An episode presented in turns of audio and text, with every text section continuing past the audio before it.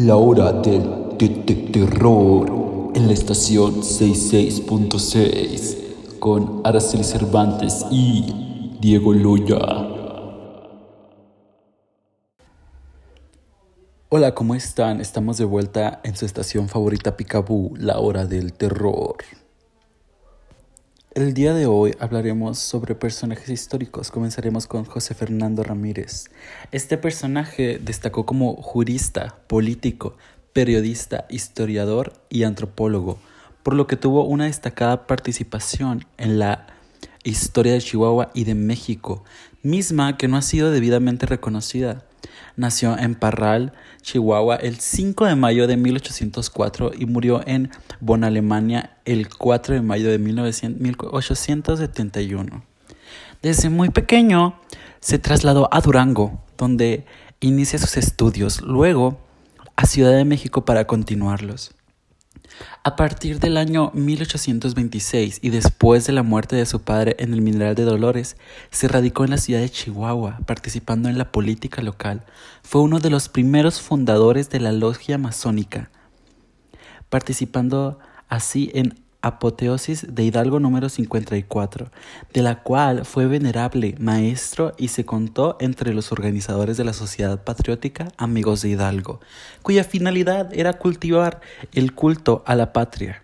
El 25 de abril de 1828 es nombrado ministro fiscal del Supremo Tribunal de Justicia del Estado, cuando solo tenía 24 años de edad y aún no concluía la carrera de Derecho. En Chihuahua publicó en 1828 y 1830 los periódicos El Centinela, La Antorcha Federal, La Trompeta y El Indio de Chubiscar.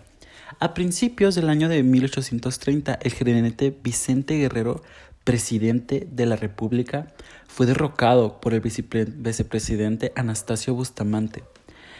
Enarbolado el plan de Jalapa en el estado de Chihuahua, José Antonio Arce Hinojosa, junto con los mandos militares, se declaraban partidarios de Bustamante, mientras que el Congreso del Estado y el Tribunal de Justicia defendieron la legalidad de la presidencia de Vicente Guerrero, lo que originó un enfrentamiento en el estado de Chihuahua, que originó el 3 de febrero de 1830 el gobernador Arce, con el apoyo de las fuerzas militares, arrestará y expulsará a ocho diputados de la legislatura que eran partidarios de Guerrero, así como dos magistrados del Supremo Tribunal de Justicia, entre los que se encontraban José Fernando Ramírez, por el cual motivo se trasladó a Durango, donde concluyó sus estudios de Derecho. En 1835 desempeñó su cargo de secretario de gobierno de Durango y durante dos años y después de, director, de ser director del Instituto de Ciencias y Artes de Durango, en 1842 fue diputado federal por el Colegio de Abogados y por su interés en la historia. Participó como miembro activo de la Academia de Historia y fue senador en los años 1845 y 1847. Participó en la comisión que aprobó los, estados, los tratados de Guadalupe Hidalgo con los que México entregó la mitad de su territorio a los Estados Unidos.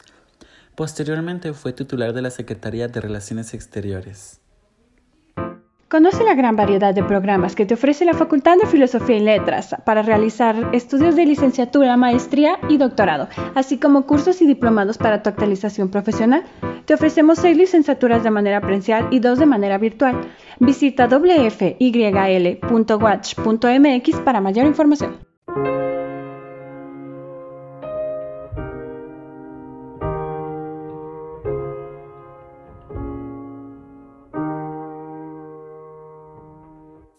To see them with my feet. I can, I can.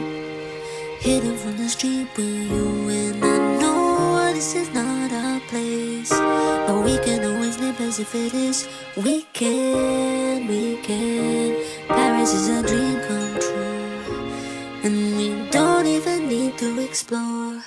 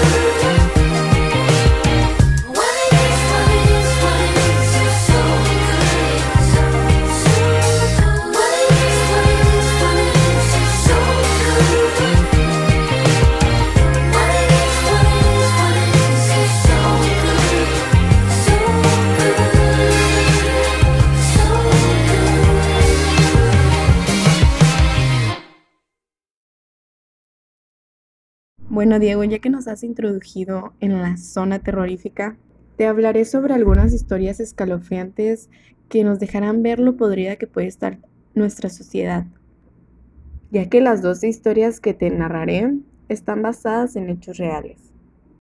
Dorotea Puente, nacida en enero de 1929 en California, Dorotea Helen Gray fue una adorable dueña de una casa de huéspedes y asesina en serie condenada a cadena perpetua.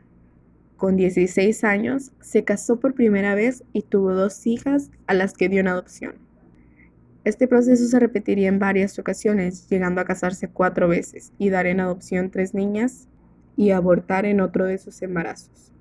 Gray fue detenida en varias ocasiones por fraude de tesorería y poseer y administrar un burdel. Sin embargo, no comenzaría sus crímenes hasta 1982, cuando siendo dueña de una casa de huéspedes mató de sobredosis a una de sus amigas y socia de negocios, y después justificó como suicidio por la depresión de la misma ante las autoridades. Poco después, un jubilado de la pensión llamó a la policía y acusó a Dorotea de drogarle y robarle. Más tarde Dorotea mató a su novio y pidió a su amigo que le ayudase a transportar una caja llena de libros a su nuevo hogar. Sin embargo, esta en la mitad del trayecto le pidió que se detuviera y volcó el contenido en la orilla de un vertedero, alegando que se trataba tan solo de basura. Durante los meses siguientes, la asesina fue guardándose las pensiones de las víctimas mientras decía a su familia que se encontraban enfermos. Así es como durante años y manteniéndose a cargo de un hostal, la criminal fue engañando, robando y asesinando a sus huéspedes más indefensos. Su especialidad eran los ancianos, personas discapacitadas y extrogadictos. Su modus operandi consistía en dormir a sus víctimas con pastillas, asfixiarles y contratar a otras personas para enterrarlos en el jardín del hostal. Esto llevó a denominar ese lugar como la Casa de los Horrores. La licenciatura de periodismo en la Facultad de Filosofía y Letras de la UASH cuenta con un programa académico que tiene como misión crear profesionales comunicadores e informadores con un nivel académico en el conocimiento y aplicación de teorías del periodismo. Asimismo, cuenta con un amplio campo laboral como por ejemplo los medios masivos de comunicación.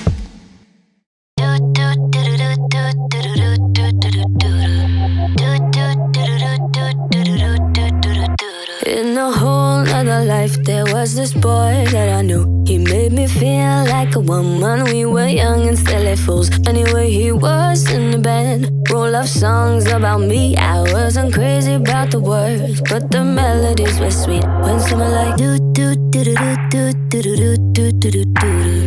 Do do do do do do do do do do do do. Every time we go dancing, I see his string eyes. Gave him too many chances, push my keys too many times. Anyway, he started acting up, and I'll be on my way to leave. But I stopped in my tracks when I heard this melody, and it went like do do do do do do do do do do do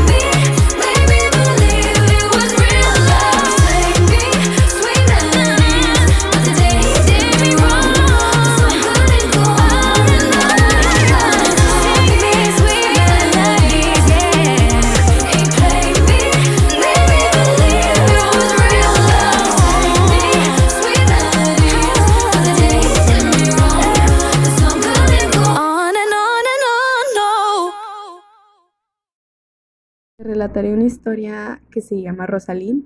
Más que ser una historia terrorífica, es una anécdota terrorífica, ya que habla sobre la realidad que pasan muchos niños alrededor del mundo.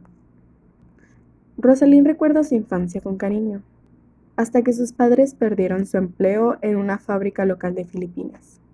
No lograron encontrar otro trabajo y la familia se hundió en la pobreza extrema. Un vecino ofreció a Rosalind ganar dinero si realizaba actos sexuales para emitirlos por streaming. Nunca recibió el dinero directamente, pero, misteriosamente, su familia dejó de pasar dificultades económicas.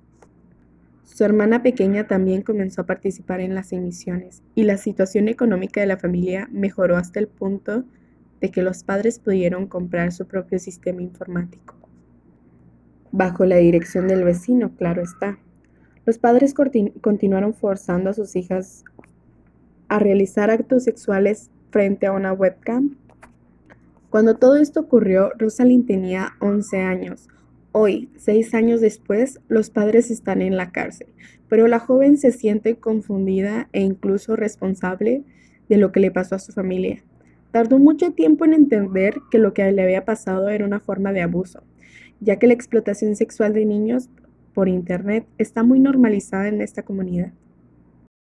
¿Qué te parece si nos ponemos un poco en el mood de Halloween y escuchamos la siguiente canción?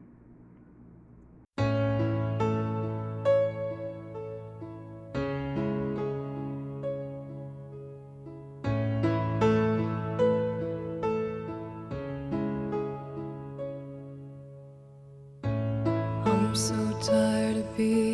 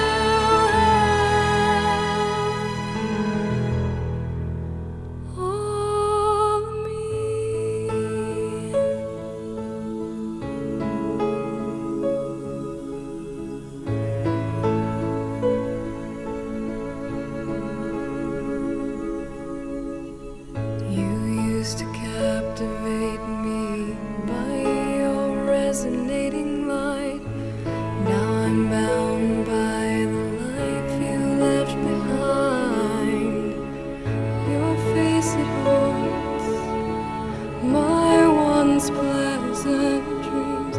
Your voice had chased away all the sanity in me. These wounds won't seem to heal.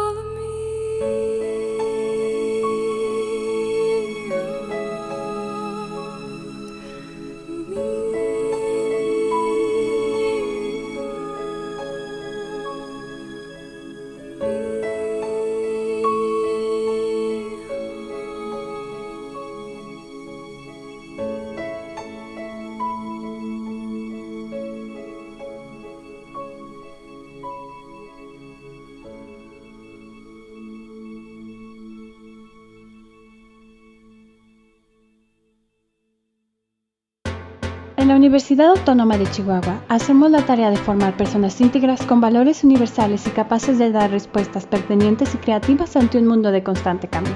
Contando con 15 facultades y modalidades tanto presencial como virtual, contamos con todo lo que necesitas para cursar el nivel superior. Visítanos en watch.mx para saber más sobre nosotros. Nuestro segundo personaje es Enrique C. Krill, del cual sabemos lo siguiente. Fue un político diplomático, empresario mexicano durante el porfiriato, hijo de cónsul Reuben. Krill y de Paz Culti. Sus padres, que se dedicaban al comercio, resintieron los altibajos de la actividad económica por los continuos enfrentamientos armados. Sin educación formal, se convierte en un exitoso hombre de negocios en Chihuahua. En 1880 contrajo matrimonio con Ángela Terrazas, hija del gobernador de Chihuahua, Luis Terrazas. En 1907 recibió un doctorado honorario en Derecho por la Universidad de Villanova. Eh, su actividad política era de cargos públicos, regidor del Ayuntamiento de Chihuahua con distintos cargos, eh, miembro del, del ayuntamiento, hasta parte del Congreso como un diputado en Chihuahua. Durante la presidencia de Porfirio Díaz ocupó el cargo de embajador de México en Washington. Fue gobernador constitucional del estado de Chihuahua en 1907 a 1910, además de secretario de Relaciones Exteriores al final del porfiriato. Grandes resultados requieren grandes ambiciones. Facultad de Filosofía y Letras.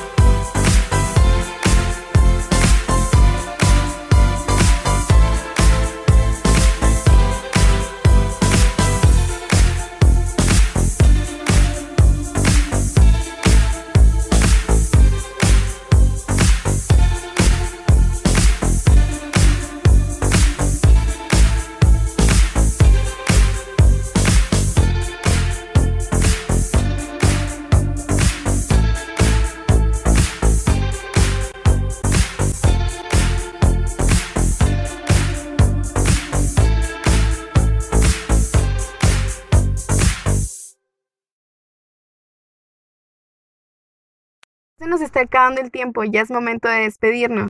Fue un placer presentar este programa. Antes de irnos, tengo con ustedes el top 5 películas para ver este Halloween. Número 1, Las Brujas. Número 2, Silent Hill. Número 3, La Visita. Número 4, La Cumbre Escarlata. Y número 5, Insidious.